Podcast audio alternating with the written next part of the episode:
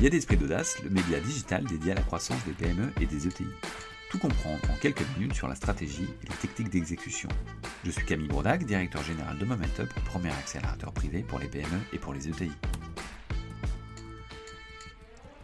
Vous avez acquis une certaine taille et vous souhaitez faire une opération structurante qui nécessite des financements particuliers comme une acquisition de société ou d'un actif, un changement d'actionnariat, une restructuration de votre endettement ou le lancement d'un gros programme d'investissement.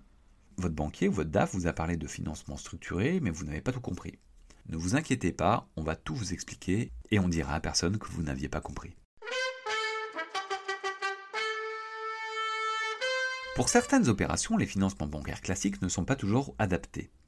Heureusement, les banques proposent des solutions de financement personnalisées et clés en main pour répondre à des opérations dites structurantes pour l'entreprise. On appelle ça les financements structurés. Usuellement, lorsqu'une entreprise a besoin d'un financement, elle contacte ses banques pour solliciter un prêt. Les banques, de leur côté, préfèrent partager le risque avec leurs confrères et être plusieurs à financer l'opération. L'entreprise va alors faire le tour des banques pour négocier en direct avec chacune d'entre elles pour obtenir ses prêts, chaque prêt étant indépendant l'un de l'autre. C'est ce qu'on appelle les financements bilatéraux, c'est-à-dire un contrat, un prêt.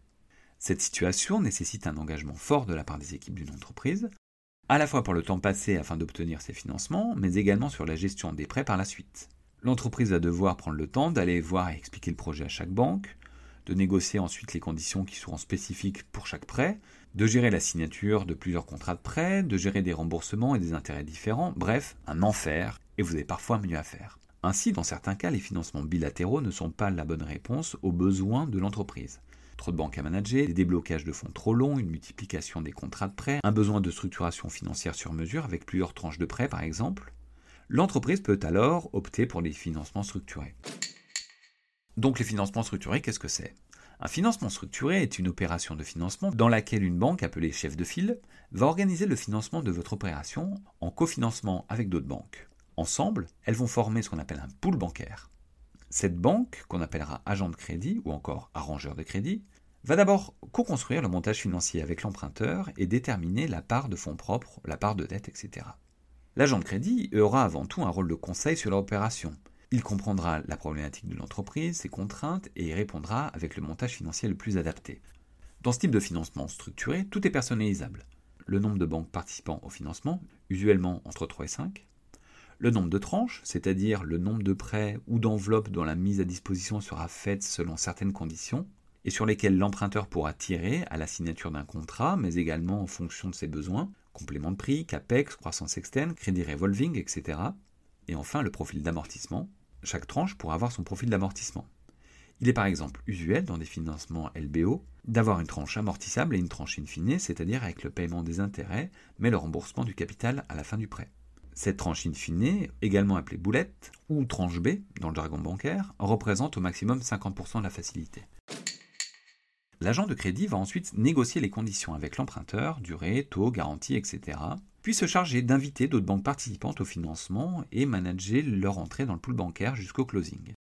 Par ailleurs, un seul contrat de prêt sera rédigé pour l'ensemble des banques du pool par l'agent de crédit, avec des conditions similaires pour toutes les banques.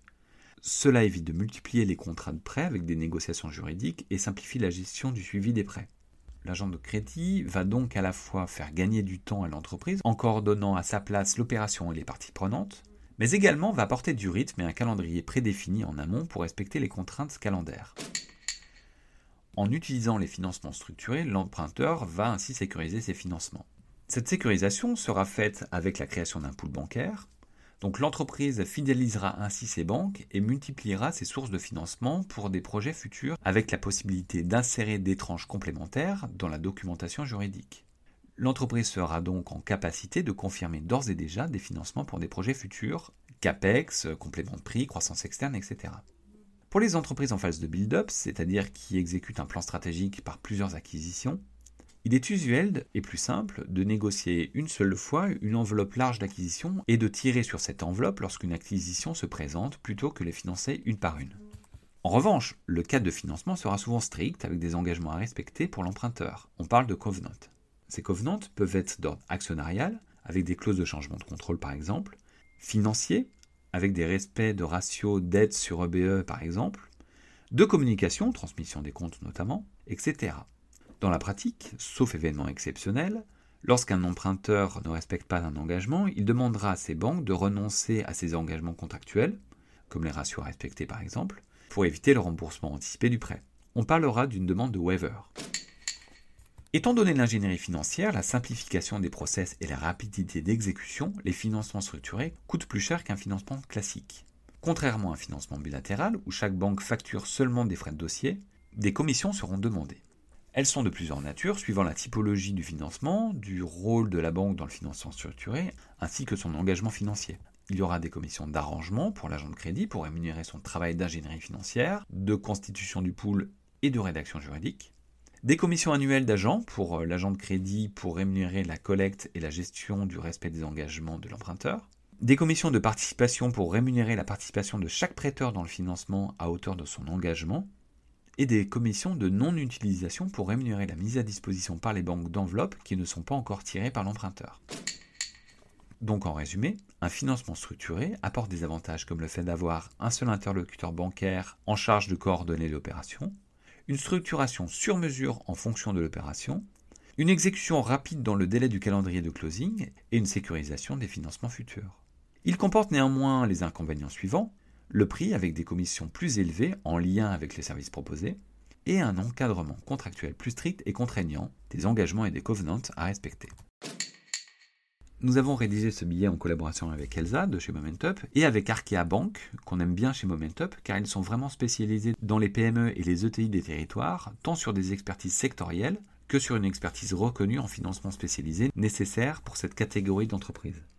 Ce billet est disponible en podcast, mais également sur les réseaux sociaux, notamment LinkedIn. S'il vous a plu, n'hésitez pas à vous abonner, le noter sur les différentes plateformes de diffusion en parler autour de vous, le partager à des contacts que ça peut intéresser et nous laisser des messages et suggestions.